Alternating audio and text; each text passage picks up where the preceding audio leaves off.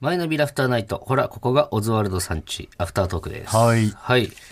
いや疲れ、疲れちゃったん ですかー、落ち着くね。アフタートークアフタートとークっ、ていうのはやねっ、ぱり確かに。 いや、別に本編も落ち着きますけどね。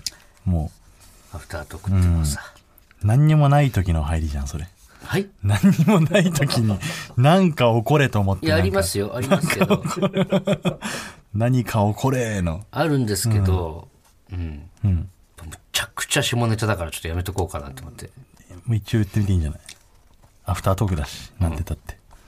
あの、杉本でいいんじゃん。ん杉本元パラクラッチの。杉本勝山じゃない。勝山あ元パラクラッチのアメリカう人ん、アメリカン BB チキンというコンビのね、解明して。が、あのー、ずーっとね、そいつが3年ぐらい付き合ってた彼女がいて、秋穂で。そう、秋秋穂穂って。もう毎日ツイッターに上げてたんですよ、彼女の写真を。あの、写真つけて、なんか告知のね、自分のライブの何々、何日にこんなライブあります、来てください。最後に、毎回、秋穂好きって書くっていうそう。秋穂好きって載せる。そそう、最後にね。れがね、そう芸人の中ではね、もう面白面く白くててたまんなかったんですよね。可愛いんですよ、身長もね、低くてね、なんか中学生みたいなやつなんですよ、本当に。杉本がね。そうそう。で、杉本が何ヶ月前か、1ヶ月2ヶ月前ぐらいか、秋穂と別れたんでいすや、衝撃でしたよね。衝撃。芸吉人本間のに衝撃が走りました。で、ツイッターでね、その、悲しんでる様子とか、上げてたから、もう一個あの、YouTube の方のね、オズワルドのニューラジオっていう方の、放送中に、杉本さんに電話して、お前大丈夫かと。ね。うん。で、その、ね、電話かけたら、杉本がもう、泣き始めたじゃない。最初はね、気丈に振る舞ってた非んだ常にけど振る舞ってたんだけど、やっぱり秋穂のこと思い出したんで思い出してってうん、涙止まんなくなっちゃって。お互いの成長のためにとかっつって、なんかで俺たちももう分かったよ杉本とかっつって、でライブに呼んだりしたじゃない、うん。ね、でそのラジオの時に電話して杉本はもうめっちゃ泣いて本当に好きだったんですの記憶がっていう話をおして、互いの成長のために別れよそううそうそうみたいなね。で、じゃあ杉本またなっつって電話切って元気出せよっつって、でそれラジオ終わったじゃない、じゃあ杉本その日、もうなんだろうななんかこう飲まなきゃやってらんなかっただってうん。だからコンビニで缶ビール買って、新宿のね大久保公園で一人で飲んでたらしいのよええそしたらなんかめっちゃエロそうな、30代後半ぐらいの女の人が近寄ってきて「何してんの?」って言われて何してんのじゃない。それじゃない シーナじゃない。これは椎名にできない話だから これはさすがにさすがにのやつうん。でそのまま、なんかホテル連れてかれて、えまあ、ホテル連れてかれてって いうか、なんかこの本当杉本か大丈夫なのらそんな杉本から聞いてほしいんだけど、ホテル連れてかれる前に、なんか雑居ビルがあって、大丈夫そこの喫煙所みたいなのがあるんだって、それはでも知ってるところらしいから、そのビルは。で、二人で入ってって、 で、なんか喫煙所みたいなのでタバコ吸ってたら、その声かけてた女の人に、ズボン脱いでみたいなえ、大丈夫感じで言われ ていろんな意味で、この、 それが大丈夫っていうのもあるだし。から俺言ったじゃん、最初に。迷ってる って。この放送で大丈夫もあるし、杉本的にも大丈夫かどうかっていうと杉本的には正直わからん。こ。だってこれ、秋穂が聞いてる可能性あるよ。秋穂はでもそれはもう断ち切ってるわけだから。いや、でもその日でしょ。その日もその日よ。だって、それで、次の日くらいじゃないまあ、一応これ聞いた上で判断してもらっていいですか、ちょっと。いや 結構長いこと気になりゃいけない。そうなったら。で、そのままね、ズボン脱いでとかって言われて、えとかっつって、いいんすかとかって、杉本言って、 アホだな。怖いじゃん。 いいんすかいいんすかって言ったんさだっって、きあい話しつか。けてきた人そがう。。で、ズボン下ろそうとしたら、バーンって扉開いたらしくて、うん。で、誰か入ってきたんだって。えで、やばいやばいっつって、杉本と、その女の人で走りながら逃げて、はぁ、はぁ、はぁ、もう大丈夫かっつって、お互い目合わせて、あっはっはっはっはっはっはっはっはっはっはっはっはっはっはっはっはっつって、そのままホテル行ったらしい。何その話。これちょっと杉本から聞いてほしいんだけど、何その話って話じゃん。あんだけ泣いてた男がさ、その日その日。ちょっと聞きたくなかったわ、俺、杉本のそんな話。もう見たことないテクニックかまされまくったらしくて。何それどこに行ったら出会えるのその人。わかんない。うろちょろ大。久保公園で久保公園、一人でビール飲んで会えるってこといや、わかんない。たまたま逆難されたんだって。ええすごい、いるんだよ、そんな人。流せますこれ。確かに、杉杉本本に言いましょうか、一応杉本が。で、一応、ダメだった場合のために、マイナビラフターナイト。ほら、ここがオズワルドさんち、アフタートークです。はい。 はいアフタートーク始めましたね。うん。あ杉本元気かないや、行かないってお前意味ないじゃん。俺が話した杉本の話が、放送できなかった場合のために取り直してんの、今。杉本の名前あ出そうすんなよ。で気になっちゃって、杉本のこと。あの、彼女と別れちゃったから。そうね。うん。でそんな杉本の話をしたんですよね。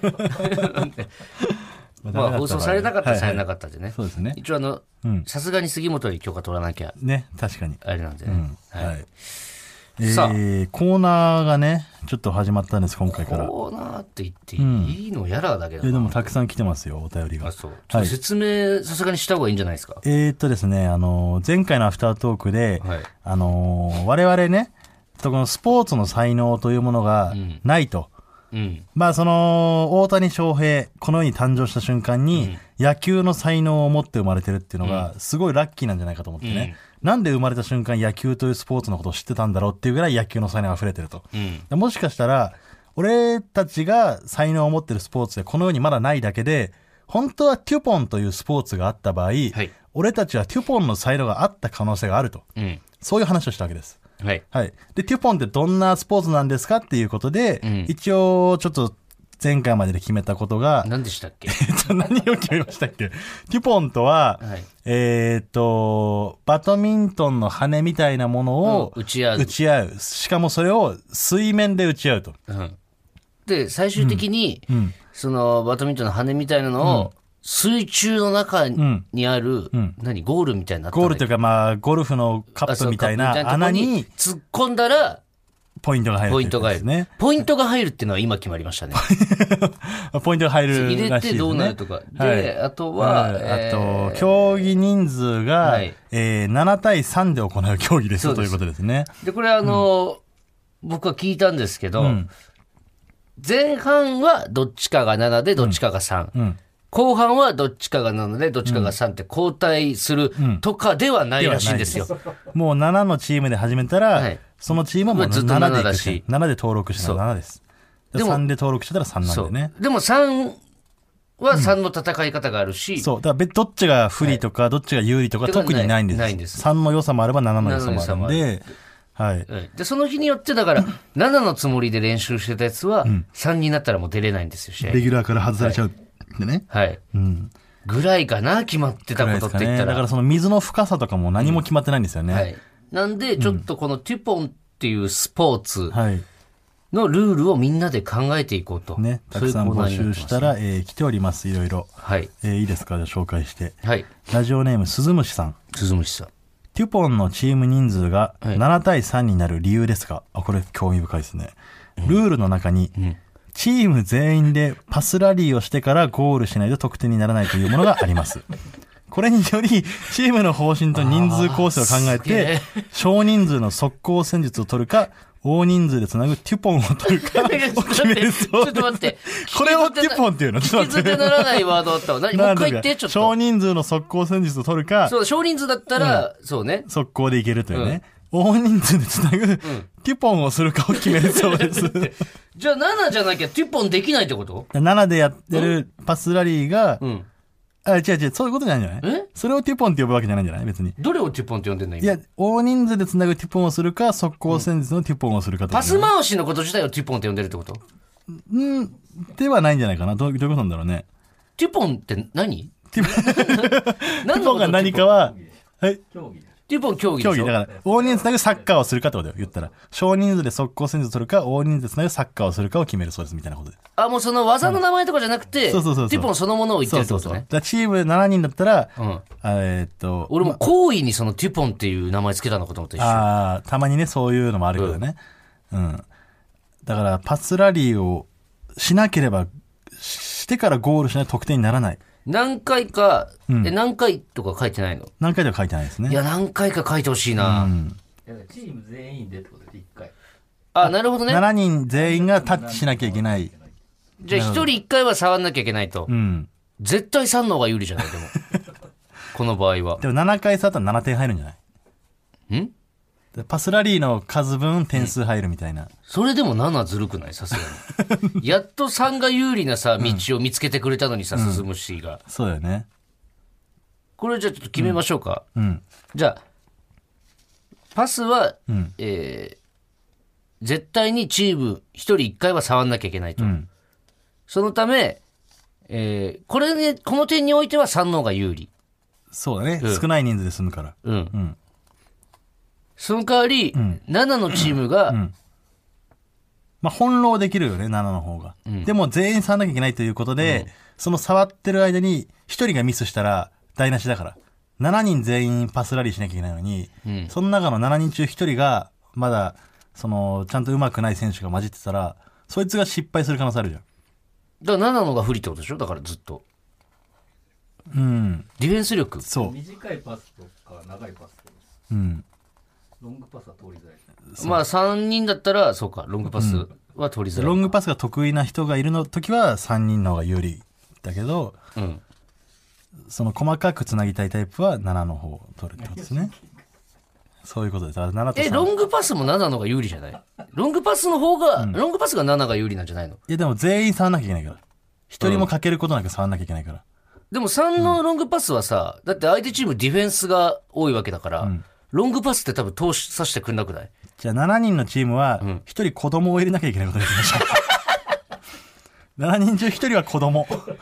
いいちょっとか、いいです か平島さん書いといてもらってちょっと。 7人中一人は子供を入れなければいけえーまじせん。ゃあパスラリーは絶対に1人1回は触んなきゃいけないと。で、この点において3は有利。早くいけるからね。え、でもこの場合7なのが不利っていう話をしてたんだよね、さっき。んなんでその7の方が不利っていう話をしてたのに、7に1人子供入れなきゃいけないんですかで だから、7は細かくつなげるし、そのゴールまで持ってきやすい。全員が上手かった場合ね。まあそうか、でも3人触んなきゃいけないとは言いつつも、ディフェンスの数が7のが多いから、まあイーブンにはなってんのか。そうそう、お互いね。